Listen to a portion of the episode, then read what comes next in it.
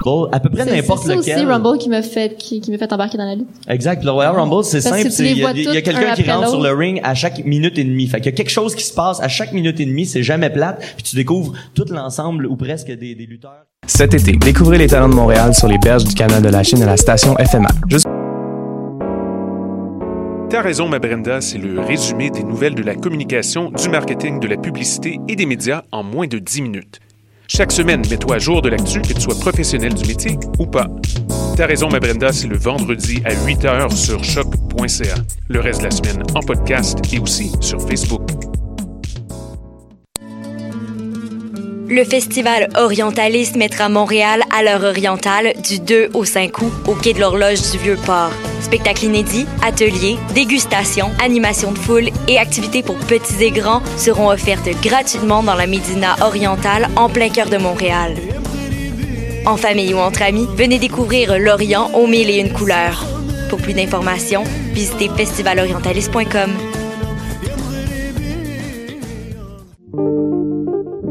Pool Hip Hop, c'est ta référence en matière de hip hop sur les ondes de choc.ca. Chaque semaine, entrevues, chroniques, actualités et mix thématiques te seront présentés dans une ambiance décontractée. Le meilleur du hip hop, ça se passe chaque semaine sur les ondes de choc.ca. vous saviez que choc.ca ce n'est pas que du podcast C'est aussi 5 chaînes musicales 24 heures sur 24 pour vous accompagner partout. Rock, indie pop, hip-hop, musique francophone et musique électronique en écoute gratuite et à volonté. Pour les découvrir, rendez-vous sur le site de choc.ca sur l'onglet chaîne musicale. Bonsoir ou bonjour, c'est Oxpo Puccino et vous êtes sur les ondes de choc. c'est pour ça que ça bouge comme ça. Oh, fucker, c'est ça. C'est ça.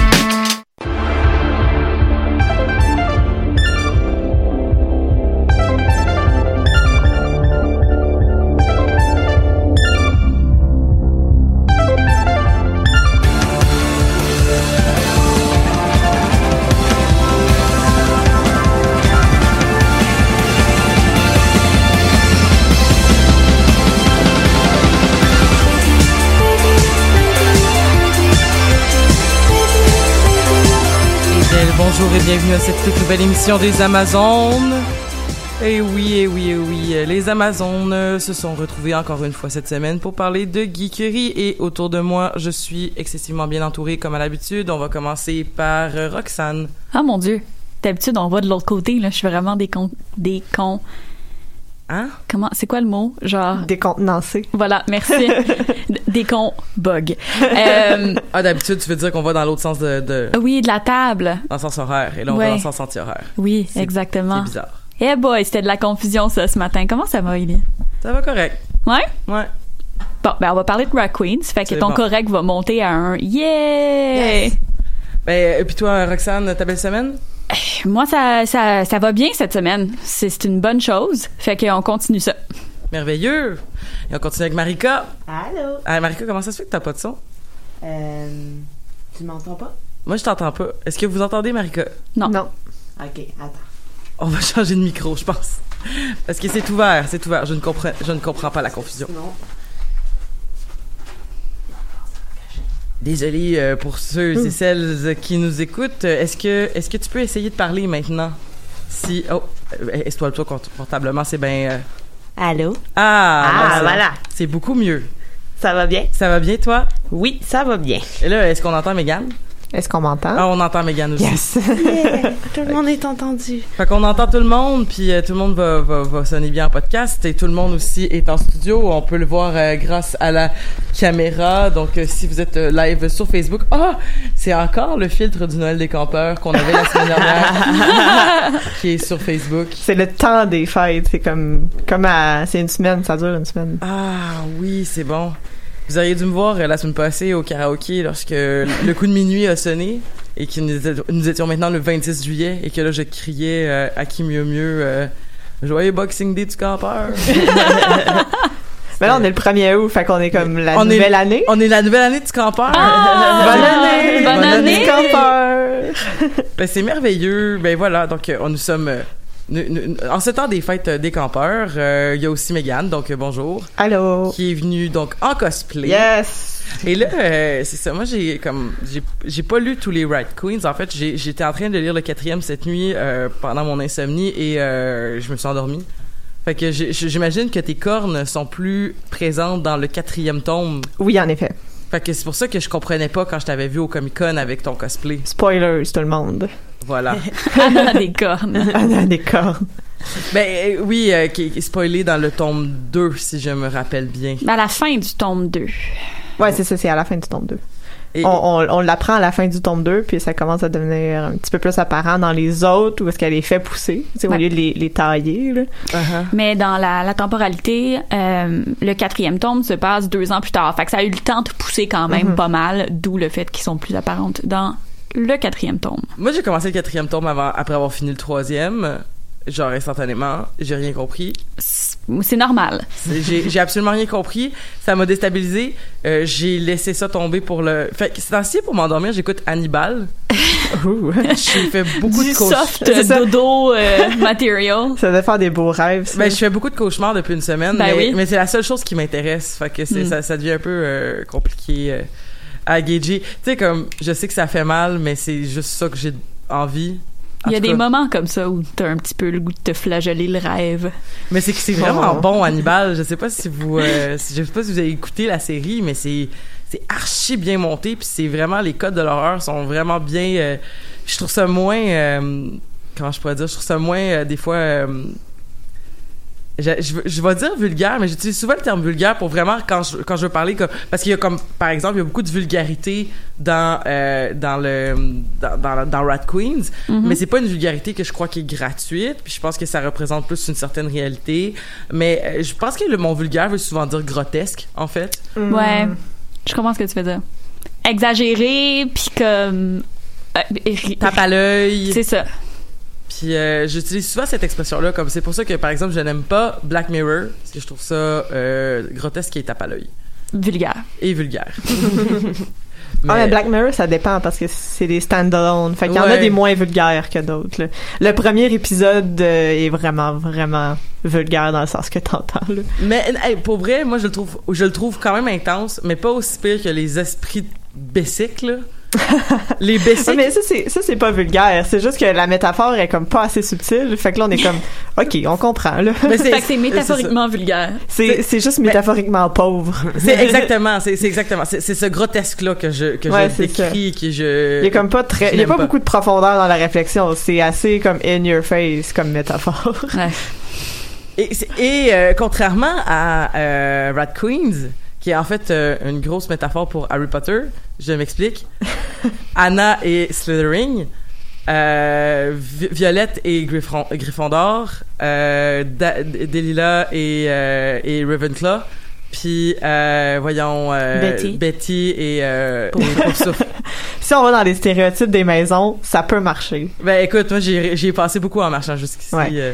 Mais en même temps, Hannah a pas le côté, je dirais, ambitieux des Non. Slytherin. en fait, elle est pas du tout ambitieuse. Non, c'est ça. Elle, elle joue beaucoup sur ses talents naturels, c'est-à-dire ses talents de démon, d'où les cornes. Ouais, ouais. Puis, euh, tu sais, elle a pas l'ambition de devenir meilleure, elle veut juste comme vivre sa vie. Mais, mais elle peut mentir à ses amis pour arriver à ses fins. Même, je sais pas si elle a vraiment des fins, c'est ça l'affaire. C'est ça. Ses fins, c'est juste de se protéger elle-même souvent. Mm. C'est comme d'essayer de pas s'impliquer émotionnellement dans le monde qui l'entoure, mais elle a pas d'objectif à long terme. Tu sais, elle a pas envie de dominer le monde. là. Non. Ou elle a pas, c'est ça, elle, a Elle pas veut juste d'ambition. chiller avec ses amis. Uh-huh. C'est tout ce qu'elle veut. C'est juste une pouf souffle qui ment. Ouais. Owen Ravenclaw, parce qu'elle est quand même, elle a quand même beaucoup de connaissances. Ouais. Mais tu sais, l'affaire, OK, c'est que Anna... Anna, on peut pas nécessairement la catégoriser aussi facilement que les autres parce que bon, les personnages de Rat Queens sont sont tous super complexes puis je pense que c'est quelque chose qui justement fait la force de cette série là. Mais euh, tu sais, les, les catégories de Harry Potter sont faites pour catégoriser les, les gens de manière très très simple. Puis euh, les personnages dans Red Queen, c'est des gens qui ont vécu du trauma, qui ont vécu des choses vraiment difficiles. Harry qui... Potter aussi du drame. Du trauma. sure, Ouais, mais en même temps, ils sont mis dans des maisons à 11 ans, là. Ouais, c'est ça. Fait que je pense que c'est c'est difficile de, de catégoriser les personnages de Red Queens aussi facilement que ça. Puis tu sais, même nous autres, là, on, on, on dit toujours qu'on appartient à une maison, mais moi j'ai bien de la misère à dire que je suis juste une Ravenclaw parce que je trouve que j'ai un pas mal gros ascendant pouf comme... Mais, mais je vous dirais, euh, récemment, ben, sur Pottermore, euh, de- depuis le début de l'été, il y a beaucoup, beaucoup d'articles qui sortent. Puis il y en a un qui a été écrit sur les maisons aussi. Fait que c'est c'est une lecture intéressante au sens où ils disent que oui, c'est une maison, tu sais, un peu comme à la fin des Harry Potter où ils disent, ah ben finalement, tu peux choisir ta maison. Ouais. C'est comme, c'est juste pour avoir un sentiment d'appartenance avec un ça. groupe de personnes, mais, Mais- c'est pas qui tu es. là. Mais en même temps, c'est euh, si on se fie, il faudrait que je retrouve l'épisode, mais il y a un épisode de After Hours euh, de la série, une série donc euh, de Crack.com qui faisait donc euh, la référence que, en fait, qui, qui, qui expliquait que dans chaque, dans beaucoup d'œuvres de fiction, on va séparer euh, en quatre euh, selon euh, des, des, comme selon les éléments, mais aussi selon les humeurs, selon. Donc c'est pour ça qu'on a quatre maisons Harry Potter, c'est pour ça qu'on a quatre Ninja Turtles, c'est pour ça qu'on a euh, et, et qui vont vraiment faire Quatre une archétypes, là, ben voilà, exactement. fait que tu sais, c'est, c'est, même si effectivement ça peut pas être une finalité pour décrire un personnage, mais ça devient comme une façon quand même répétitive dans la fiction de séparer les personnes puis de séparer donc euh, les les les characters là, pour au pire pour ensuite les euh, comment je pourrais dire pour pour ensuite les les approfondir. Mhm. Mais je pense qu'avec Rat Queens, on vient briser ça, justement, dans le quatrième tome, avec l'ajout d'un cinquième party Mm. member. Mhm. Euh, ce qui est peut-être intéressant aussi à explorer. Mais peut-être qu'on devrait juste comme faire un step back et commencer par le commencement et dire qu'est-ce que c'est ça, Rat Queens? Parce qu'en fait, c'est pas si évident que ça, mais c'est quand même facile. Euh, c'est une série euh, de BD qui a été créée par Curtis Weeb et euh, Rock Up Church euh, en 2012, il me semble. Euh, à ce jour, il y a quatre tomes. Euh, et Ben, 4 tomes, 4 TP qu'on appelle, Ouais, quatre là, dans TP. trade paperback. Donc, c'est plein de petits feuillets, comme pour les gens qui connaissent pas trop les comic books, qui sont réunis en TP. Est-ce qu'ils sont est-ce qu'ils sont sortis en feuillet? Oui, ils sont tous sortis en feuillet. A- avant d'être Avant d'être, c'est comme ça, habituellement, pour les, les compagnies de, de comic book, t'as toujours le petit feuillet qui est comme dizaine, quinzaine de pages, Ouais. dépendamment des comics. Puis après, ils font des, des tomes, qu'on appelle, donc, euh, puis ils les revendent un petit peu plus cher, là. Oh, donc, c'est euh, c'est publié par Image Comics. par Image Comics qui euh, fait beaucoup de mes BD préférés d'ailleurs. Je sais oui. pas. euh, Ben, allez regarder comme qu'est-ce qui qu'est-ce qu'il publie parce que c'est vraiment de la belle bande dessinée intelligente adulte aussi Oui. beaucoup là donc oui. C'est eux qui font. Saga d'ailleurs, Ouais, qui est quand même un classique ouais. euh, des Why the Last Man qui va être bientôt adapté Bitch euh, Planet. Bitch Planet toutes mes brefs. Puis, euh, en fait, Rat Queens, c'est un, c'est une espèce de jeu sur euh, le party classique de Donjons et Dragons, qu'on, dont on a déjà parlé il y a quelques semaines au Comic Con, euh, mais qui est composé entièrement de filles. Euh, et on parle de femmes cisgenres ici, dans les premiers tomes. Et euh, bon, c'est ça. Tout ce qu'elles font, c'est euh, aller se promener, tuer les monstres, puis être amies. Mais vient avec ça une espèce de, euh, de dynamique d'amitié entre femmes qui est super intéressante. Euh, vient aussi une liberté sexuelle et une espèce de, de, de matter of factness à propos de la sexualité aussi. Tu sais, ils sont super comme c'est pas un sujet tabou entre elles, c'est pas quelque chose dont elles peuvent pas discuter. Ils parlent, on parle aussi beaucoup de consommation de, de drogue récréative. Euh, Peut-être problématique pour Betty, mais bon, hein, on, va, on peut revenir là-dessus plus tard.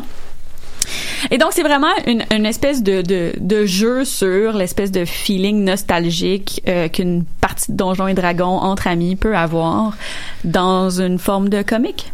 C'est- c'est- ah, ben, je, je, je, je vais te, je vais je vais t'ouvrir la porte, Marika.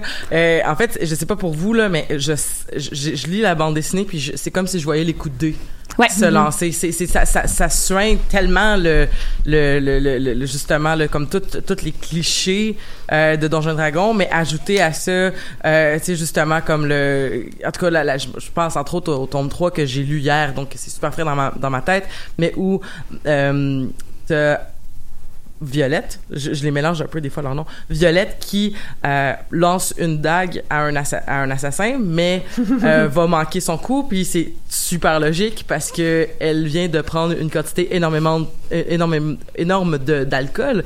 Et ainsi donc ses facultés étant affaiblies, elle avait probablement un malus à son jet, puis elle a manqué son coup.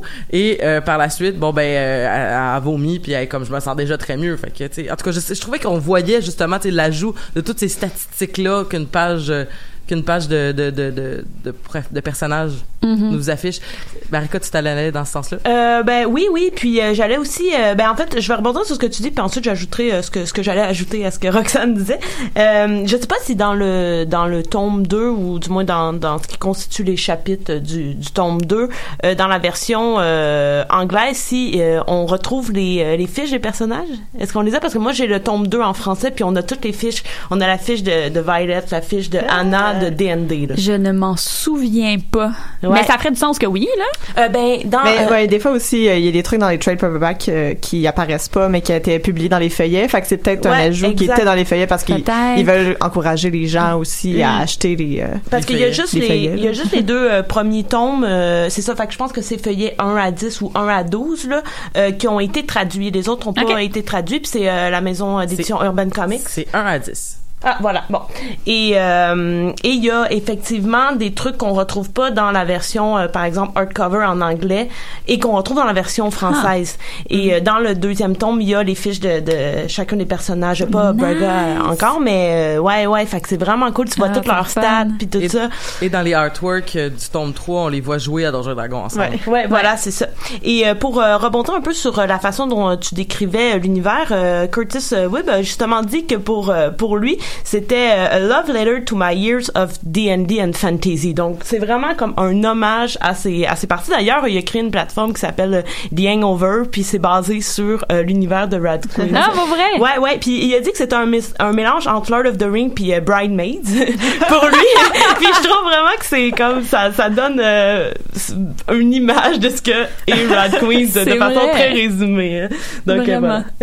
ben, enlève, euh, enlève peut-être l'espèce de, sais, mettons, pour- parenthèse Bridesmaids, là, mais moi, j'aimais pas ce film-là pour euh, toute la question de, de la compétition entre femmes. Mhm. Puis je trouve qu'il y en a vraiment pas dans Non. justement, là, tu sais, cette espèce de, tu sais, comme même devant la, même devant, comment je pourrais dire, la, la détresse, ils vont rester soudés. Puis il y a même pas, puis même s'ils se rendent compte qu'ils ont trahi, c'est comme il y a peut-être une raison pourquoi t'as trahi. Puis je vais Ouais. commencer par entendre ta raison avant de te juger puis de puis de te rejeter de- déjà. Tu sais, c'est- On voit bien dans le tome 3 là. Ouais, tout à fait. Oh, ouais. S'il y a quelque chose qui est vraiment beau du tome 3, c'est le justement bon, on est rendu dans les dans les spoilers en tabarouette, mais c'est le moment où euh, à la fin complètement, Hannah dit je vous ai trahi, vous pouvez pas comprendre, puis toutes les filles sont là, non, on veut comprendre, on t'aime, on est ton ami, peu Mhm. importe. C'est Comme, puis Anna fait juste comme non, je, non, je comp non, je voulais, vous m'aimez pas, puis elle s'en va, puis là tout le monde est comme Betty, elle pleure. mais mais non comme on t'aime on veut juste comprendre on s'en fout t'es notre ami tu sais Mhm. comme on veut juste comprendre ce qui se passe puis elle, elle se elle se referme sur elle-même puis elle s'en va Euh, mais il y a- il y, a vraiment cette dynamique là de jamais laisser tomber une queen tu sais euh, puis, puis je trouve que c'est peut-être la plus belle définition de comment mes amitiés avec les femmes se forment aujourd'hui. C'est vraiment cette, cette idée-là de, de, de famille et de support un peu inconditionnel, tu sais. Puis je trouve que ça représente bien, même si c'est euh, une, une série qui a été créée écrite par des hommes. Surprenamment, ça, ça représente bien la manière dont je vis mes amitiés avec les femmes aujourd'hui. Euh, ce qui est peut-être euh, une des choses les plus intéressantes pour moi de Rat Queens. Mais vu que j'ai j'ai touché rapidement sur un sujet euh, relativement controversé, c'est-à-dire est-ce que des hommes peuvent écrire une bande dessinée qui est féministe, puis on peut y revenir peut-être plus tard. On va juste essayer de sortir de la conversation, la controverse qui tourne autour de Rat Queens parce que euh, c'est quelque chose qui a été mentionné dans les commentaires quand on a quand on a annoncé qu'on allait parler de Rat Queens. Fait que, étant donné que je veux pas qu'on passe comme 45 minutes à parler de ça, on va le sortir, on va dire qu'il se passe des choses problématiques, puis on va passer à d'autres choses. Est-ce que ça va avec tout le monde? Oui. Oui. Yes. Le co-créateur euh, de Rat Queens, Rock Up Church, a été accusé en 2014 de violence conjugale euh, et suite à ça, il a été écarté de la création de la BD. Suite à ça, euh, bon, Tess Fowler s'est ajouté à l'équipe. Et il y a eu une autre controverse avec Tess un petit peu plus tard. Ce qui reste en ce moment, c'est la chose la plus problématique, c'est que Rock Up Church encore euh, reçoit encore des droits de la création et de la vente de Rat Queens. Euh, ce qui est bon hors du fait que c'est une personne horrible étant donné que violence conjugale égale not a cool person. Euh, c'est vraiment un problème légal. Il a co-créé la BD, son nom est sur les papiers légalement. La seule manière dont on peut ne pas encourager cette personne-là, c'est en D'aller- achetant pas du tout Rat Queens. D'aller le lire à la bibliothèque. Genre. Mais la bibliothèque a quand même acheté des copies. Fait que, Ouais, tu sais, mais- Allez lire sur Internet. Allez lire sur. Internet euh, illégalement, à la limite. Euh, ça, c'est un problème, mais c'est un problème légal dans la mesure où, euh, ben, légalement, le fait que tu sois une personne méchante enlève pas ton nom des contrats. Puis, il y a pas grand-chose qu'on peut faire pour ça pour le moment. Puis aussi, euh, être accusé ne veut pas dire être reconnu coupable, premièrement. il a été reconnu coupable. Il a été, bon, Mais ça, même s'il est donc, il reconnu pas- coupable, non, mais- il- si la punition c'est pas genre, ah t'as plus le droit d'avoir tes droits de Rat Mais Queens, ben aussi- ils peuvent pas faire. Fait qu'il a pas juste été accusé, il a été reconnu coupable de, Oui. de, de violence conjugale. Donc ça c'est c'est puis, puis probablement que ça, soit- ça va pas s'appeler c'est quoi c'est domestic violence qui a été accu- qui a été reconnu Je pense que c'était battery puis domestic violence, ouais. Parce que, tu sais, c'est ça. Tu sais, aussi, c'est une question, ça, puis je, pose, j'en parle parce que c'est important. Moi, je, travaille avec des personnes qui ont fait de la prison, comme j'en rencontre tous les jours. Puis, il faut, on a, on a quand même un système de justice qui se base sur une notion qu'on croit que les gens peuvent, peuvent changer, puis que les gens peuvent s'améliorer. Puis, je pense puis puis je dis pas ça parce que je pense qu'il faut qu'on continue à encourager quelqu'un sans remettre en question comme ses, ses agissements puis tout ça dis juste que c'est vraiment il y, a- une dichotomie entre le discours qu'on a quand on dit qu'on veut une justice euh, qu'on veut de la justice réparatrice qu'on veut une justice qui va permettre aux gens de réussir à réussir à, à- comme pas juste parce que tu sais comme c'est pas pour rien aussi qu'on qu'on qu'on qu'on est contre la peine de mort ou qu'on se dit comme mettons ben les gens peuvent s'en sortir les gens ont droit à la réhabilitation mais ça va dans tous les sens. Il faut que la personne veuille se réhabiliter faut que la société lui donne les outils pour se réhabiliter. Il faut qu'on mette en place des systèmes de prévention de ces crimes là tu sais je veux dire c'est super large mais on fait rien. Tu sais puis ça c'est plate. C'est cette dichotomie là qui est plate. tu en tout cas excusez Non, mais c'est une, une excellente question qui est soulevée. Puis, euh, mais d'un autre côté, tu sais, bon, là, c'est juste que c'est des choses que j'ai lues sur Internet, mais j'ai lu une déclaration de sa femme parce que justement, ce qui est arrivé un peu plus tard, je continue. Ce qui est arrivé un peu plus tard, c'est que euh, Tess Fowler travaillait sur le tome 3 avec Curtis Weeb et Tamara Bonvillain. Et euh, Curtis Weeb a annoncé que Rat Queens allait être en hiatus indéfinitif. Indéfini? Long. Indéfiniment. Long, voilà. Et euh, bon, il y a eu toute une toute une histoire. Les gens comprenaient pas trop ce qui s'est passé. Puis on est un peu dans une zone grise ici. Euh, mais ce qu'on sait, c'est que euh, quelques mois plus tard, Tess Fowler est allée sur sur sur Twitter et a dit qu'elle ne voulait plus euh, en fait qu'elle voulait vendre toutes ces tous ces prints de Rat Queens parce qu'elle voulait plus être associée euh, à Rat Queens et qu'elle voulait les pas deux pour un. c'est ça. Puis elle voulait pas les avoir chez elle. Fait que là, tout le monde a posé des questions sur, euh, sur Twitter. Et bon, s'ensuit de ce, ce thread-là euh, que apparemment Curtis Weeb aurait euh, voulu ramener Rock Up Church dans la création de Rat Queens et aurait menti à Tess Fowler en lui disant que c'était pas le cas pour éventuellement la congédier ou en fait l'enlever du projet en euh, citant des, euh, des, des problèmes de création irréconciliables. Et Tess Fowler soutient à ce, à ce jour que c'était parce qu'il voulait ramener Rock Up Church euh, dans le dans le, dans le comic. Euh, ce que Curtis Weeb dément. Là. Euh, il dit que c'était pas du tout le cas, que ça a jamais été en discussion euh, et que c'est pour une toute autre raison. Et naturellement, les fans, étant les fans, euh, ont commencé à harceler Curtis Weeb et à être vraiment horrible avec lui sur Twitter, sur les médias sociaux. Ça a fait toute une histoire. Mais bon, ils ont décidé quand même euh, en 2016 de ramener Rat Queens avec euh, une série de webcomics et aussi éventuellement le tome euh, le tome 4, en fait les, les feuillets du tome 4 qui sont sortis éventuellement avec un nouvel artiste euh, qui est Owen Jenny. Jenny. Merci. C'est un autre gars? Euh, oui. Euh, oui, exactement. Un autre gars pour parler de filles. Mais, mais c'est parce que, tu sais, l'affaire de, tu sais, est-ce que des hommes peuvent écrire de la BD féministe, tu sais, je pense que c'est comme un non-sens de, tu sais, genre, oui, ça se peut, là, tu sais, il y a des gens qui peuvent être de bonne foi, mais c'est sûr que de regarder ça de l'extérieur en, en, en étant pas dans leur rencontre, puis tout ça, mais se dire comme que c'est juste des gars, que la seule fille qui a été rentrée là a été sortie d'une certaine façon, qui, qui- que c'est pour des histoires de, tu sais, c'est- l'ambiance semble pas invitante pour des créatrices femmes, surtout si ils, veulent rechercher une nouvelle une nouvelle personne dans la création puis qui engage encore un homme cis. Tu sais, c'est ça commence à faire beaucoup d'affaires qui s'accumulent. En tout cas, moi, de l'extérieur, je trouve que ça fait beaucoup d'affaires qui me fait pas avoir confiance en ces créateurs-là. Par contre, euh, je, je vais pas me positionner sur le fait que, euh, à savoir si des hommes peuvent écrire une BD féministe ou pas, euh, je, je crois pas être outillée pour répondre à cette question-là. Ouais, la question Euh, avant, c'est c'est quoi une BD féministe? Ouais, exact, c'est ça. Fait Est-ce que Rat Queens est féministe? Voilà, donc il y y a plein d'autres, euh, il y a plein de sphères qui rentrent dans ce questionnement-là. Et par contre, disons que je regarde le produit fini, je trouve que la représentation euh, féminine est assez diversifiée là, Ouais. dans Rad Queens et je m'y identifie très facilement.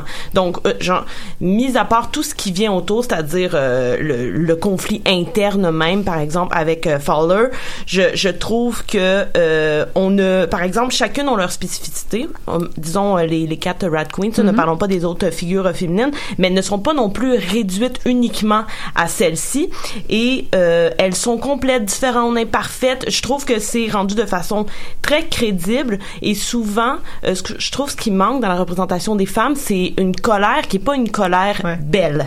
Et je trouve que qui est une vraie colère, c'est-à-dire euh, une figure qui est complètement défigurée par un excès de rage. Et dans Rat Queens, on la retrouve telle quelle. Donc, euh, sans me positionner, je trouve que à la lecture, étant une lectrice euh, féministe, moi, je, je trouve que c'est assez complet. Mais il y a aussi la, toute la diversité de c'est quoi vivre en étant femme et non pas juste femme cis parce qu'avec. Braga on a la première femme trans qui peut intégrer les Rat Queens Spoiler. Puis- ouais ben, On va en non, parler on l'a dit au début il y a mais des ça. spoilers il y en a il y en a là c'est Ouais. dit Mais ça- non mais euh, puis pour continuer c'est juste t'as chaque personnage qui a une réalité euh, personnelle, Mhm. euh, une réalité matérielle, une réalité aussi tout qui a rapport avec la famille, avec les amis, qui est très radicalement différentes les unes des autres, toute leur sexualité, La euh, religion. la religion beaucoup beaucoup, c'est très abordé avec surtout le personnage de Dee qui est comme Mhm. une espèce de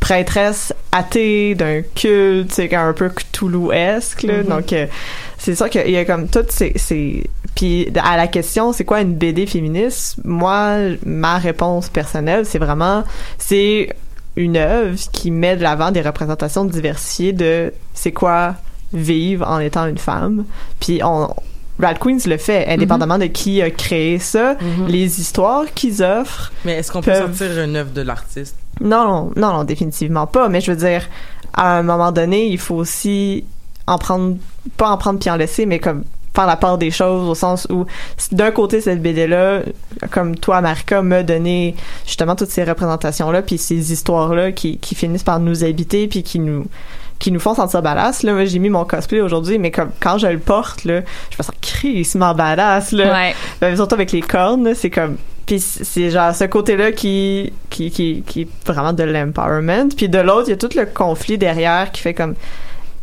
Imagine comment ça serait si l'équipe créatrice derrière Rat Queen serait juste des femmes. Mais l'affaire, ok, c'est que euh, je vais, oui, euh, non, on peut pas euh, nécessairement séparer l'artiste de, de, de du produit de l'art. Le problème, je pense que qu'on a ici, c'est que est-ce que une lectrice qui serait pas au courant de toute cette controverse-là, qui aurait même aucune, qui s'en foutrait des auteurs, serait une lectrice irresponsable parce qu'elle est pas renseignée là-dessus puis qu'elle apprécie non, sûr- Queens? C'est sûr que non. Non. Puis même, tu sais, même avec toute cette histoire-là, puis euh, moi j'ai lu beaucoup sur la controverse pour être capable d'en parler aujourd'hui. Euh, Tess Fowler a été amenée sur l'équipe justement parce que elle, elle est publiquement, euh, elle se bat publiquement contre la violence conjugale et le harcèlement dans le milieu des comics. Euh, mais bon, selon plusieurs personnes, travailler avec Tess Fowler est très difficile, pas seulement parce que euh, parce qu'elle se bat justement contre les, inju- les injustices, mais aussi parce que elle, elle serait une personne problématique en elle-même, parce que le combat euh, le, combat pour la justice est pas nécessairement, en fait, t'enlèves pas nécessairement euh, tes problèmes à toi. Là. Tu peux être une personne de marde et dire Mais- que t'es militante. Mais pour vrai, comme, pour vrai, mettons, je, je, vais- je vais rentrer dans un, dans dans une, euh, tu sais, comme mettons, je m'intéresse beaucoup au milieu de, l'humour, ok, puis mais vraiment beaucoup là, puis je connais beaucoup de personnes du milieu de la relève de l'humour, puis euh, il y a parfois des personnes tellement toxiques et problématiques, mais qui restent parce que justement il y a une question de représentativité, puis là il s'est à se poser des questions sur, ben est-ce que c'est normal que genre on va aller on va aller chercher une personne parce que cette personne là est disponible parce que c'est une personne qui représente bien ce combat là même si ben cette personne là est toxique ça veut dire comme hey c'est problématique si on n'a pas de diversité assez pour pouvoir aller comme piger dans une grande banque de gens puis en trouver des non toxiques là tu sais Ouais. Puis euh, puis bon, tu sais, naturellement, pour le cas de, Tess Fowler puis de Curtis Weeb puis de Rat Queens en général, la seule chose qu'on sait, c'est que légalement, Rock Up Church a été accusé euh, et, et condamné pour euh, violence conjugale. Fait que c'est la seule chose qu'on sait véritablement. Le reste, c'est pas de nos affaires. Euh, Ben, c'est surtout que c'est mis en ligne par des on, des des on-dit, des Exact. euh, Des c'est- Twitter en 140 caractères. Exactement. Ouais, ça. Fait à partir comme de là, c'est juste exactement. Fait qu'en ce moment, tout ce qu'on fait, c'est du gossip. Mhm. Euh, puis je pense que c'est pas nécessairement important de le faire pour parler de Rat Queens parce que justement, quand on regarde Rat Queens, comme vous dites, c'est une représentation qui est vraiment intéressante. Euh, puis peut-être que euh, bon, personnellement, moi, je suis beaucoup Curtis Weeb, puis malgré tout ça, je trouve que ses réactions dans tout ça, peu importe le background, je trouve que ses réactions ont été des excellentes réactions euh, quand il les a eues. Et je trouve que euh, le numéro le moins fort est celui qui avait des femmes sur l'équipe. Je sais, tu sais, comme. Je Non, mais sais là, pas. ça, c'est un addon aussi. Je pense que c'est un addon, là. Puis il y a aussi le fait qu'il tu sais, il y a beaucoup de conflits. C'est dur de faire un numéro qui se tient puis qui est, qui est, qui est Je- je puissant avec que des conflits. C'est ça. Je pense que ce qui se passait à, à l'intérieur même du groupe faisait en sorte que ce Ah. qu'il y avait dans le numéro ne pouvait pas être Pas parce que fantastique. il y avait des femmes, Exactement. Ça non, non, non, non, je, pense- je dis pas que c'est parce qu'il y avait des femmes. Ce que je voulais dire, c'est en fait, peut-être que le fait que ce soit des hommes qui soient sur l'équipe euh, change pas le contenu. Que ce soit des hommes ou des femmes qui écrivent, si des hommes ont réussi à faire les deux premiers numéros qui, pour moi, sont excellents puis qui m'ont convaincu que Red Queens existait puis que même avec des femmes sur le numéro 3, ça a pas rendu la qualité meilleure. Peut-être qu'au fond, on peut juste se contenter d'apprécier Rat Queens pour la représentation des personnages féminins puis passer à d'autres choses. Mais après, il y a aussi toute la question, quand t'es dans, quand t'es dans des univers comme ça, des comics ou du cinéma même, de qui t'engage, à qui tu donnes ton argent. Là. Mhm, fait que c'est, sûr que ça revient avec le, le, le,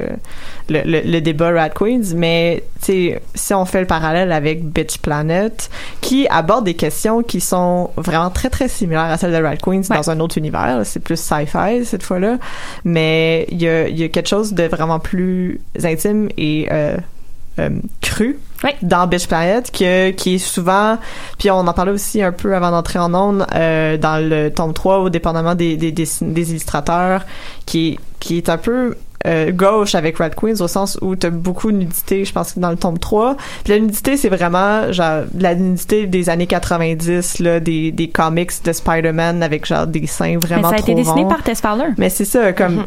après il y a, il y a mais Tess Fowler c'est pas toutes les femmes qui travaillent en comics non plus Non, non, là. non, non, absolument. Mais tu sais, ce que je veux dire, c'est que le fait d'être une femme qui travaille, une illustratrice femme qui travaille en Ouais. comics ne te, ne t'empêche pas de faire cette représentation-là Non. vraiment objectifiante. Alors que dans Bitch Planet, ce qu'ils ont fait, c'est qu'ils ont engagé des consultantes euh, Mhm. trans non binaires pour savoir comment représenter les corps. Puis ils ont essayé de pas les sexualiser. Ben justement, parce que là, vu que ton équipe est vraiment plus sensible à ça, tu prends le temps d'engager des consultants, puis des gens qui vont justement être payés pour travailler à ce projet-là, pour travailler. C'est ça aussi la, la BD féministe, c'est à qui tu donnes ton argent, à qui, Absolument. qui t'engage pour faire ça. Un peu comme la même chose avec les, les, les, les films ou les BD avec des personnes de couleur. Si t'as juste des gens blancs qui travaillent sur ton projet, ben c'est un peu poche. Hein? Bon, bon, on va repartir sur les, euh, Ben, les controverses québécoises de l'heure. non, mais c'est intéressant. Je pense qu'on avait vu même, euh, je pense que c'est toi qui m'avais montré ça, que Karen Brown, euh, dans dans, dans, Queer Eye, avait demandé est-ce que euh, dans son contrat c'est écrit qu'il doit pas être la seule personne euh, noire qui travaille sur sur le plateau, donc qu'ils doivent engager des personnes. Comment ne pas être tokenisé? Exactement. Fait que c'est le genre de choses qu'on peut dire. Tu sais, je pense que il y a deux côtés à la médaille ici. C'est est-ce que Rat Queens est un comic féministe au niveau de la production? Peut-être pas. Est-ce que c'est l'est au niveau du contenu? Je pense que oui. Euh, est-ce que les deux sont mutuellement exclusifs?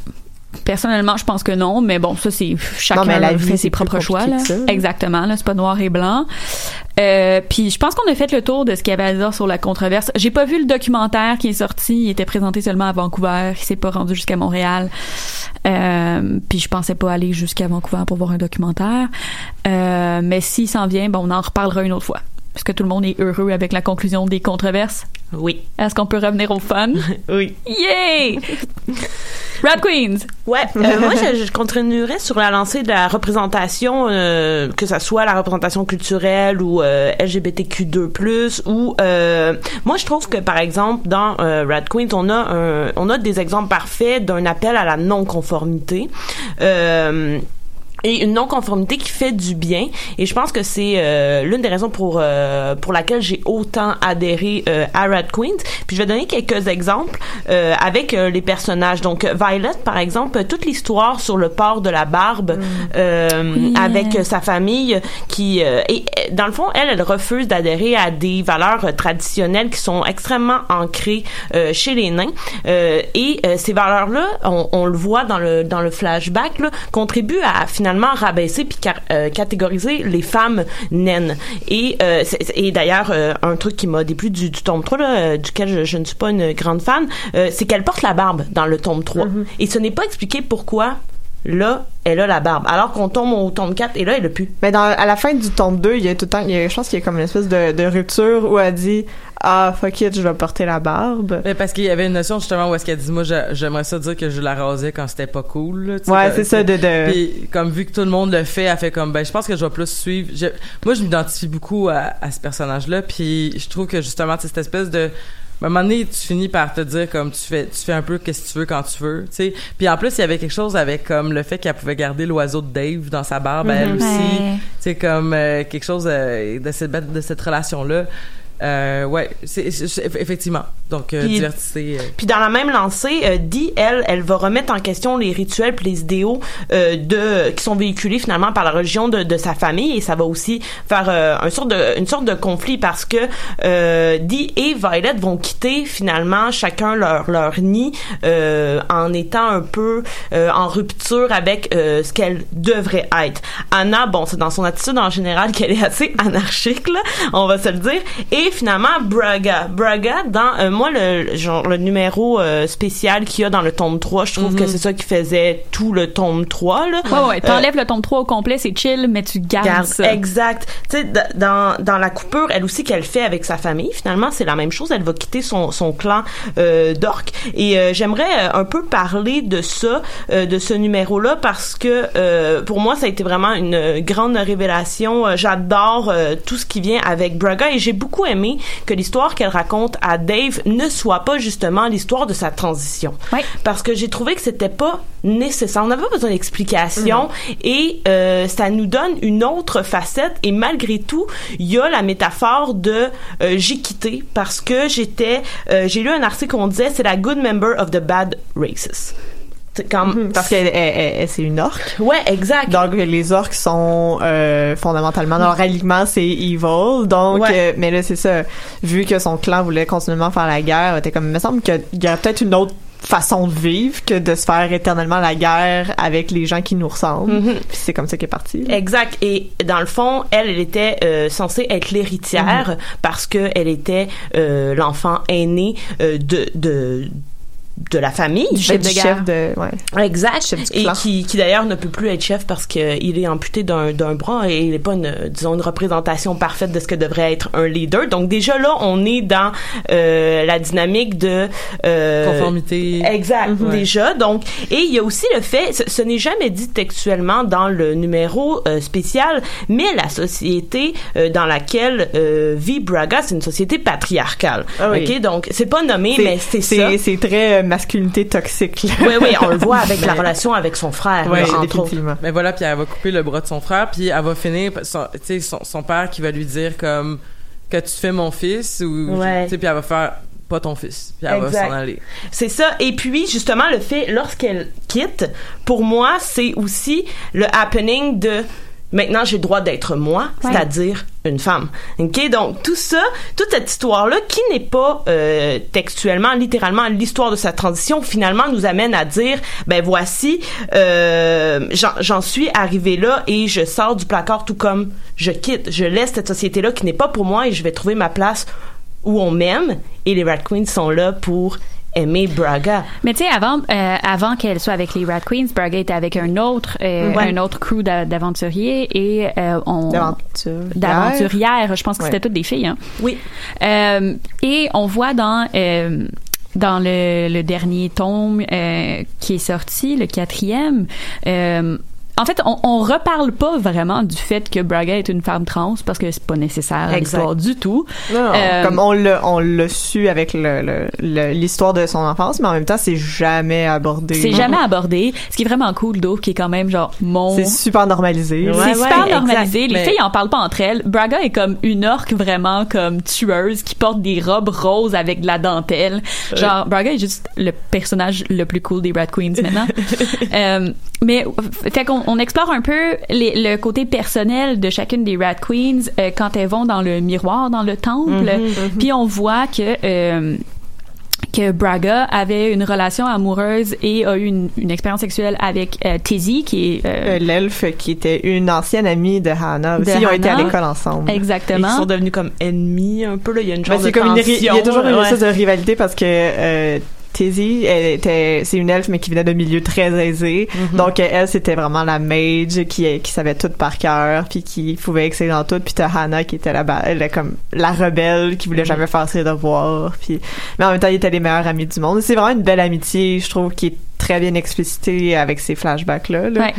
Puis euh, non, ça ça. complexifie la relation qui, qui quand on les voit au début c'est juste comme une rivalité très euh, ça fait c'est très euh, frontal Ouais, ouais, ouais, c'est très obvious. puis là on voit que ça ah ok c'est plus compliqué que ça C'est plus compliqué que ça. Ce qui, pour moi, est la chose, une des choses les plus intéressantes de cette rivalité-là, c'est qu'on voit qu'une rivalité entre des femmes n'a pas besoin d'être juste de la compétition. Ça peut être Mhm. beaucoup plus profond que Mhm. ça. C'est une rivalité qui vient avec du care, qui vient avec la, la compétition est saine aussi au sens où est-ce qu'ils s'encouragent toujours à devenir le meilleur d'elle-même là. Mhm. Ouais, exactement. Mais, mais euh, juste pour finir sur l'affaire Ouais. avec Braga, je trouvais ça intéressant qu'on explore la, sexualité d'une femme trans, même si c'est très très bref, sans tokeniser le fait qu'elle est une femme trans. Parce que c'est pas, je veux dire, il y a une, il y a une scène, euh, il y a une, il y a une planche où elles sont, euh, elle et Tizzy sont euh, nues dans un lit puis elles se parlent, mais on, on on, on sexualise pas son corps, on parle pas de son transness, euh, on passe à d'autres mais choses. c'est ça pour toutes les relations sexuelles au sens où sauf dans le tome 3 sauf dans le tome 3 mais euh, on va faire semblant qu'il était pas là, là. mais mais surtout Mais dans le tome a- 4 en fait parce que toutes les toutes les scènes de relations sexuelles ou même dans les deux premiers tomes là, vrai. avec euh, c'est toujours c'est très euh, c'est des euphémismes là, donc Ouais. on, on en dit moins puis on, on devine plus qu'on nous montre puis dans la BD souvent on est porté à montrer parce que c'est un médium très euh, visuel c'est visuel donc euh, là ici on fait juste comme souligner le fait qu'il y a- des relations sexuelles mais on parle pas de la relation plus que de comme de la vie sexuelle des personnages Mhm. puis de comment ils vivent ça c'est super intéressant C'est pas l'acte lui-même qui est intéressant qu'on veut représenter, Uh-huh. c'est c'est tout ce qui entoure Exact. Mais il y avait justement une scène, euh, tu sais, la, la, la scène de, de, de où est-ce que Briga elle explique à un des Dave, euh, tu sais, son Mhm. pourquoi elle a quitté son clan. Puis, tu sais, on voit justement que lorsqu'elle est lorsqu'elle est en genre de petite nuisette euh, entre en train de prendre un petit thé, il y a un moment où est-ce qu'elle va comme ouvrir sa robe de chambre et va faire comme t'es-tu prêt pour le round 3 tu sais? Puis je trouvais ça quand même vraiment cool justement d'avoir comme cette espèce de tu peux tu peux comme montrer quelqu'un de fort peu importe tu sais comme ses gamètes puis de quoi qu'elle a l'air puis de je sais, je vous voyez un petit peu ce que, je veux dire? Mhm. c'est d'avoir cette espèce de de de de, pas de dichotomie mais c'est de complexité là. de, de, de- c'est ça puis euh, je trouvais ça intéressant puis ça me faisait penser en fait euh, je fais une petite parenthèse euh, euh, quand on parle de représentation de représentation de quand on parle de représentation LGBTQ euh, qui qui est comme normalisé puis qui est pas un big deal euh, il y a beaucoup de BD modernes je pense qu'ils font ça. Rat Queens le fait vraiment très bien. Euh, je trouve que The Wicked et The Divine le fait aussi vraiment très bien avec le personnage de Cassandra entre autres qui est un personnage trans aussi. Puis pour vrai là comme je l'ai su juste parce que un moment donné, genre vraiment tard, là, mais vraiment tard dans les bandes dessinées, t'as un personnage qui dit, tu sais que moi je m'en calisse que tu sois trans, puis là elle fait comme, ok, mais pourquoi t'en parles d'abord? Puis c'est le seul moment où est-ce qu'ils le disent. Ben, Saga le fait, euh, Ouais. Bitch Planet le fait, mais beaucoup, beaucoup de comics parce que c'est tout publié par Image. C'est ça que je m'en allais dire. Ouais, c'est juste ça. parce que, je pense que Image Comic est une est une en- une compagnie qui invite à ce genre de de, de contenu là aussi. Ben, ils veulent une diversité des représentations, là. Puis elle est assez éclatée dans Rat Queens parce que tout Ouais. est normalisé, que ça soit justement Braga avec Dave, Braga avec Tizzy, euh, Betty avec euh, la- Mhm. l'amante qu'elle avait ou la relation entre Saw- Sawyer et Anna. Mais c'est ça qui, qui, il y a aussi le fait que dans Rat Queen, c'est des gens qui, euh, leur métier, c'est de faire des quests. Mais c'est nécessairement des personnages qui sont marginalisés parce que c'est pas des gens qui rentrent dans la vie de tous les jours. Tu sais, Ils ont pas un magasin ou peu importe, là. Ils, ils sont dans la marge. Fait que nécessairement, tous les personnages qu'on va voir, c'est des personnages qui ont été poussés malgré eux dans la marge ou qui ont décidé de, de sortir de, de ça. Mais ça fait que, comme toutes les personnes, peu importe de quoi ils ont l'air ou qu'est-ce qu'ils font, c'est quoi leur vie ou c'est quoi leur lifestyle ou peu importe, c'est normal. Mhm. C'est juste comme, c'est ça la vie. Puis, tu sais, dans les deux premiers tomes, euh, ils sont à Palisade et il y a plusieurs euh, Adventuring Crews qui sont là aussi. Mhm, mhm. Four Puis- Daves. Four Daves. J'adore. ce qui est un peu... Moi, je suis vraiment triste. Je sais pas ce qui, quoi qui se passe avec, euh, avec les Dave. En fait, il y a un des Dave qui est Ah. décédé euh, durant l'attaque Mhm. des, des Cthulhu Monsters. Il y a, il y a le, le Dave avec les oiseaux dans la barbe, le druide, là, qui, Dave, ouais. qui, qui est comme tombé euh, sous le joug du culte. Ouais, euh, ça c'est Ça, c'est vraiment triste, vraiment. Mais honnêtement, j'ai tellement hâte de savoir c'est quoi qui se passe avec ce culte-là. Je trouve que, parce que bon, ce qui est arrivé avec le tome 3, comme j'ai dit, il y a eu cette espèce de hiatus-là pendant deux ans, puis comme t'es plus sûr qu'ils voulaient continuer à le faire, puis finalement, ils ont décidé de faire un soft reboot. C'est-à-dire que ils repartent deux ans plus tard. Ils adressent pas vraiment ce qui s'est passé pendant le tome 3, puis ils passent à d'autres choses. Et je pense qu'au début, ils disent comme, ah ouais, c'est le fun de te revoir après deux ans. Puis ça, ça se Ça termine commence, là. euh, ils sont dans la maison du père de Hannah. Ouais, il se réveille après un, vraiment un, Un gros autre party. Mais et, et- et de pourquoi commencer l'un et de après avoir fini l'autre a été vraiment vraiment difficile? Parce que là t'es comme comment ça Gerard est sorti de la prison? Et comme il- Mhm. hein? Comme Anna elle est là puis euh, ses cheveux ont poussé puis comme il y a plus de problème puis euh, elle veut plus comme elle a dit qu'elle allait oublier ses amis. Ce qui était une façon un peu amère je trouvais de finir le tome 3 là, de, de dire tu sais Betty qui était comme m'a tout faire m'a tout faire m'a tout faire puis Violet qui fait ok on y va puis elle fait comme non finalement moi je retourne à la maison. Puis Anna qui dit bon ben ça y est je vais je vais me donner au complet à cette euh, à ce démon là qui m'avait qui, qui est en train de me tendre une tu sais justement encore une fois de tomber dans une espèce de dynamique où est-ce que je vais appartenir à quelqu'un c'est un c'est un démon aussi qui puis là il y avait comme toute l'espèce de notion qu'on on savait pas quand est-ce que Anna était Anna quand est-ce que Anna n'était pas Anna Euh, ça devenait comme vraiment confusant puis euh, bref ça commence avec d'autres dessins puis d'autres personnes puis des personnes qui Mhm. comme tout oublié ça puis ça moi qui connais Mais ils ont pas tout oublié. C'est pas oublié, non, Ouais, c'est c'est ça, ça. parce que tout reste canon, hein. Ça, Oui, c'est ça dit. Curtis.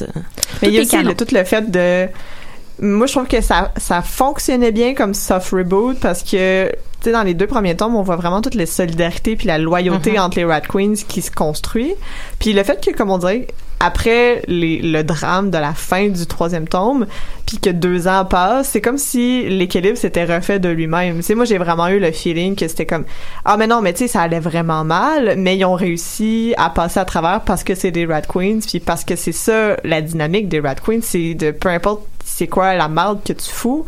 Ben t'es encore notre ami Ouais. Puis je pense que ce qui est intéressant que euh, j'ai lu dans une entrevue avec euh, Curtis Squibb puis euh, Owen Gianni, c'est que il disait, tu sais, les tomes 1 et 2, c'est genre les débuts de college Rat Queens.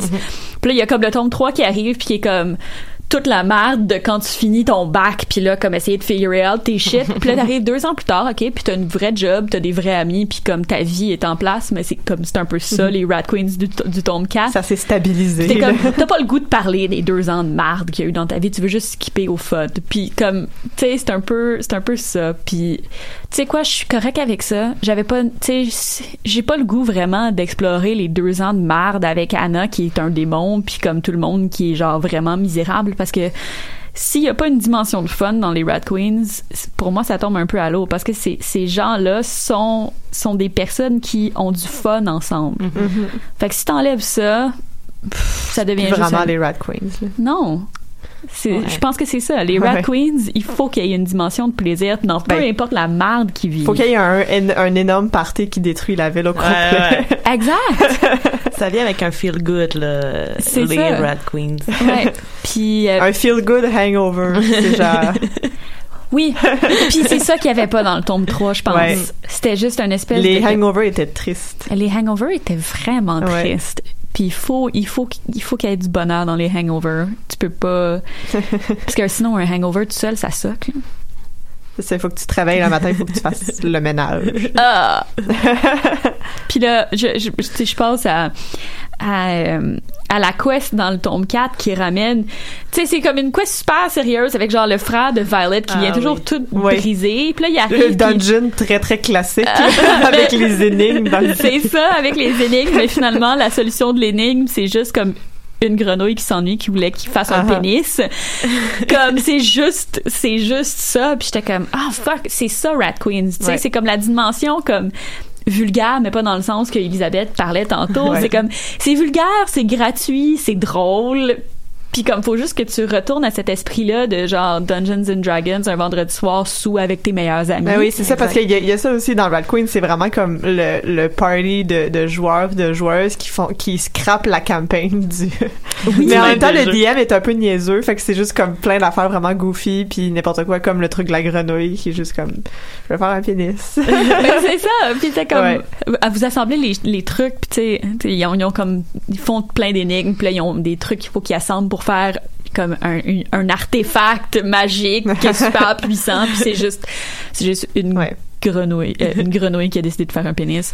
Tu sais, puis c'est juste parfait. Comme on n'a pas besoin de plus, j'ai pas besoin que les Rat Queens comme sauvent le monde à chaque truc. Puis probablement que ça va arriver parce qu'il va falloir qu'ils dealent avec le culte éventuellement. Mhm. Puis Ça, c'est les side quests. Euh, Avec quoi? avec euh, Engarot qui euh, Exactement. Puis Ouais. il va falloir que, que Dee deal avec le fait qu'elle est la grande euh, prêtresse d'une religion à laquelle elle croit pas. Elle croit. Ben, elle croit. Ben là, elle croit maintenant parce qu'elle l'a vu. Là, mais- Exactement, à mais qui laquelle elle pas- croit. mais qui est pas une religion dans le fond c'est Non. ça c'est comme tu sais c'est ben c'est une forme de magie qu'on qu'on réussit Mhm. à puiser dans la dans sa force puis puiser dans la force de au contraire alors que souvent on va dire ben plus on a de de, de suivants et de priants dans une religion Ouais. plus le dieu va être fort là on, on est dans une dynamique inverse où on dit ben non plus on on le on, va C'est pour- chercher dans sa puissance on va lui enlever de sa puissance C'est et ainsi euh, s'assurer qu'il va pas ressortir et détruire le monde ce qui est quand même intéressant C'est vraiment euh, intéressant, ouais. Puis, puis moi, je trouve ça, je trouve qu'il y a quelque chose de beau dans le fait que la grande prêtresse d'un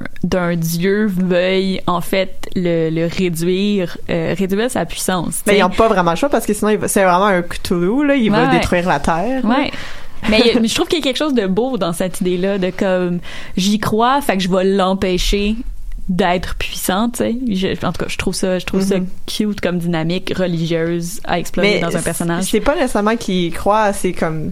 C'est plus comme. Faut qu'on se batte pour notre vie en croyant. Hmm. Il y a pas, y a pas une espèce de, de, de croyance euphorique que t'as habituellement dans la religion. C'est vraiment une croyance dysphorique au sens où il faut, il faut prier puis on n'a pas le choix puis on est comme en esclavage là-dedans parce que sinon la terre va exploser. Ben, ça- il y a- en tout cas, je sais pas où ça s'enligne pour les pour la, la- la suite de l'histoire, mais c'est qu'il y a une question morale à se poser vraiment importante lorsque tu veux, comme mettons, tu veux pas nécessairement que les priants justement diminuent leur leur euh, ferveur parce que ça, ça, ça va avoir des conséquences euh, néfastes.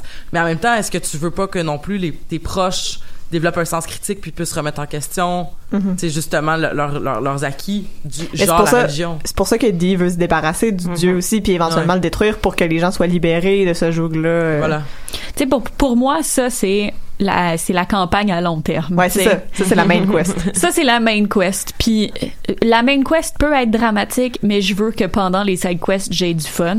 Ouais. Puis je pense que c'est ça que le 3 réussissait pas parce que c'était comme un c'est une side quest qu'on va explorer tu sais la vie d'Anna mais juste avec du drame non-stop. Tu sais, elle arrive à Made You, puis t'es comme, ah, ils vont faire des parties, ça va être le fun.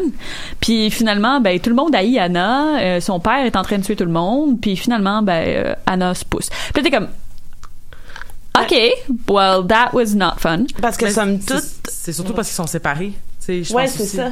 Exact. Moi, je trouve que la division des, Ah. des Red Queens a fait en sorte que justement on perdait euh, tout ce qu'on aimait, c'est-à-dire le, La les de Queens groupe. ensemble. Exact. Puis, euh, somme toute, euh, le, le plot twist du 3 euh, aurait pu être super intéressant, mais je trouve justement on n'est pas allé euh, on n'est pas allé euh, dans, dans la bonne voie. Puis euh, tu sais dans le dans le deuxième tome quand même il y a des bouts plus dramatiques je trouve que dans dans le premier puis le quatrième par Mhm. exemple et là c'était habilement ficelé je trouvais Il- on gardait l'humour des side quests Mhm. et il y avait un petit côté plus dramatique justement avec toute l'histoire euh, de Dee et du fait que euh, Palisade était en train de, de se faire euh, envahir euh, et tout ça. Et j'aimerais juste faire la petite mention à euh, Cat Kings, l'équipe du frère de Violet, parce Mon que Dieu. c'est- Jam de swap, gender swap us from hell. Ah, exact. Bon, je, je trouve que c'est- super bien qu'on ait choisi euh, de, de faire euh, finalement d'un d'un comics euh, D&D euh, qu'on ait choisi des femmes pour les rôles parce que euh, ce n'aurait pas été du tout innovateur de prendre des hommes. Et pourtant comme ça aurait juste ah ok comme c'est normal que ça soit Mais c'est, gars, mais c'est quoi Cat, Cat King? C'est comme une, euh, c'est comme dans euh, Adventure Time quand il y a la fanfiction de. Ouais, mais comme Empire. ouais ouais c'est ça et exact et on finalement c'est une moquerie inversée et Ouais. ils sont ils sont vraiment des plaies là ils réussissent Ouais. rien de ce qu'ils font C'est le frère de c'est le frère de Violet qui euh, c'est son frère jumeau en fait euh, qui décide de, de juste venir casser son fun en gros. C'est ça, parce qu'il était comme un peu jaloux Ouais. de sa vie de, de questeuse. Fait qu'il s'est trouvé des euh, il s'est trouvé des gens pour basically Ouais. faire juste reproduire l'équipe des Rat Queens mais c'est les Cat Kings pour rire des Rat Queens mais son équipe est juste Mais Il ridicule. y a le mage que c'est juste comme un vieux, vieux mage qui est à sa retraite puis qui avait rien à faire. Il est comme un peu rockabilly puis weird. Il ressemble un peu à euh, à l'oncle à Grunkle Stan dans euh, Oh mon dieu, oui. Dans, Gravity Falls. dans Gravity Falls. enfin bref. Puis il y a, il y a comme le, le, le dude qui est comme un druide, mais qui, qui maîtrise les champignons. Il est super dégueulasse. C'est le fungi. Le fungi. Qui finalement représente ce que pourrait représenter Bee. Parce qu'il y a Ouais. juste comme une espèce de, de robe qui est faite entièrement de champignons. Mauve. Mais il est un peu dégueulasse, pour vrai. C'est Ouais. un peu weird. Il y a genre des longs doigts avec... Puis t'as le, le gem de swap Betty qui est juste comme un champignon. Un cha- c'est un sentient champignon, Ouais, mais, il parle pas. Il parle pas. Il fait juste comme marcher puis suivre les gens, puis il y a comme des googly eyes dessinés sur lui. Parce qu'il trouvait, l'adore. il trouvait ça creepy parce que c'était juste comme un champignon, mais il y avait pas d'yeux, puis ils ont juste comme collé des googly eyes dans la face. Mais, mais moi aussi, je l'adore. Honnêtement, je pense que c'est mon personnage préféré du, du tome 4. Comme, il est juste là, tout le temps. Puis là, à un moment donné, ils s'en vont prendre une bière, puis tu sais... euh, Il y, a, il y a un des doutes qui dit, euh, en fait, le frère de Violet dit, ah ouais, le, ma, le vieux mage était obviously trop fatigué parce qu'il est vieux, puis le fungi peut pas boire de l'alcool sinon ça mess up ses fungi, tu sais. mais il dit, lui, genre le petit, le petit mushroom fait juste me suivre, fait que comme je l'ai emmené, mais comme il peut pas parler puis il peut pas boire, fait qu'il est juste. Mais c'est le fun parce qu'il me tient compagnie. Ouais. fait que je, je trouve que c'est un, un bon personnage. Mais Betty, on va peut-être prendre un 3 secondes pour parler de Betty parce que je trouve que Betty est honnêtement un de mes personnages préférés parce qu'elle est juste l'incarnation du fun et de l'amour inconditionnel tout le temps. Euh, elle aime tout le monde. Il y a personne que Betty aime pas. Puis elle donne une chance à tout le monde tout le temps. Euh, puis, euh, tu sais, c'est ça. Moi, au début, j'avais de la misère avec, avec Betty parce que, bon, tu sais, ça, c'est mon histoire à moi, mais mes histoires avec la drogue, comme, je, je relate pas à ça du tout. Fait qu'un personnage basé sur sa consommation de drogue, j'étais comme, ah, ok, Non, mais un personnage basé sur sa consommation de bonbons, je pense que tu peux. Mais un personnage basé sur sa consommation de bonbons, I can relate to that. Puis un personnage qui veut fondamentalement aimer tout le monde, I can relate to Et that. que tout le monde s'aime aussi. Elle, elle est comme le pilier, je trouve, de l'empathie du groupe. Définitivement. Elle a l'air d'être, Betty, pour moi, a l'air d'être la moins importante dans le groupe quand tu le regardes, mais au fond, tu te rends compte que c'est elle qui tient le groupe ensemble. Effectivement. Euh, puis, je, je, honnêtement, je pense que dans les dans les personnages, Betty est le personnage qui, pour moi, est le plus intéressant dans les Rat Queens, euh, ou qui est le plus complexe ou moins nécessairement euh, stéréotypé, même si elles sont toutes très complexes. Mais pour moi, Betty est peut-être juste le- l'espèce de- d'incarnation des Rat Queens. euh, voilà. Mais en même temps, je vais voir que je, je disagree là-dessus, mais ils sont, sont toutes importantes. Sont toutes que, importantes. c'est- Ils, ils se balancent tout un peu. Oui, Absolument. Betty, c'est comme le cœur des Rat Queens, c'est comme she is the heart, là. C'est comme, c'est Ouais. elle qui est l'amour, mais en même temps, les Rat Queens seraient pas pareils sans chacun. Ah, des. Non, non, non, non, absolument. Je, je disais ça juste parce Ouais. que comme j'essayais de choisir un parce que c'est un peu là-dessus que je voulais finir c'est comme choisissez une rat queen non mais, Je veux pas choisir toi je savais que tu voudrais pas choisir Ah, moi, je choisirais Anna. ouais? Ouais. Mais ouais, Anna. je veux pas choisir mais ok Anna d'abord Non, mais ouais, je- Anna. ouais Euh, moi, je prendrais Violet. ouais Ouais. Pourquoi? Ben on n'a pas le temps malheureusement. Euh, non mais c'est ça malheureusement on n'a vraiment pas euh, on n'a pas euh, fini la question euh, des Rat Queens mais avec l'arrivée du documentaire puis peut-être d'autres sorties de tombes ça serait vraiment cool de se refaire un, un, Oui. un retrouvaille pour en parler. Merci beaucoup Roxane. Merci beaucoup Marika. Merci beaucoup Megan donc d'être venue parler des Rat Queens en ce mercredi matin 1er août. Donc on vous souhaite une belle fin de de de, de fête de temps des fêtes des campeurs. Et ben à la semaine prochaine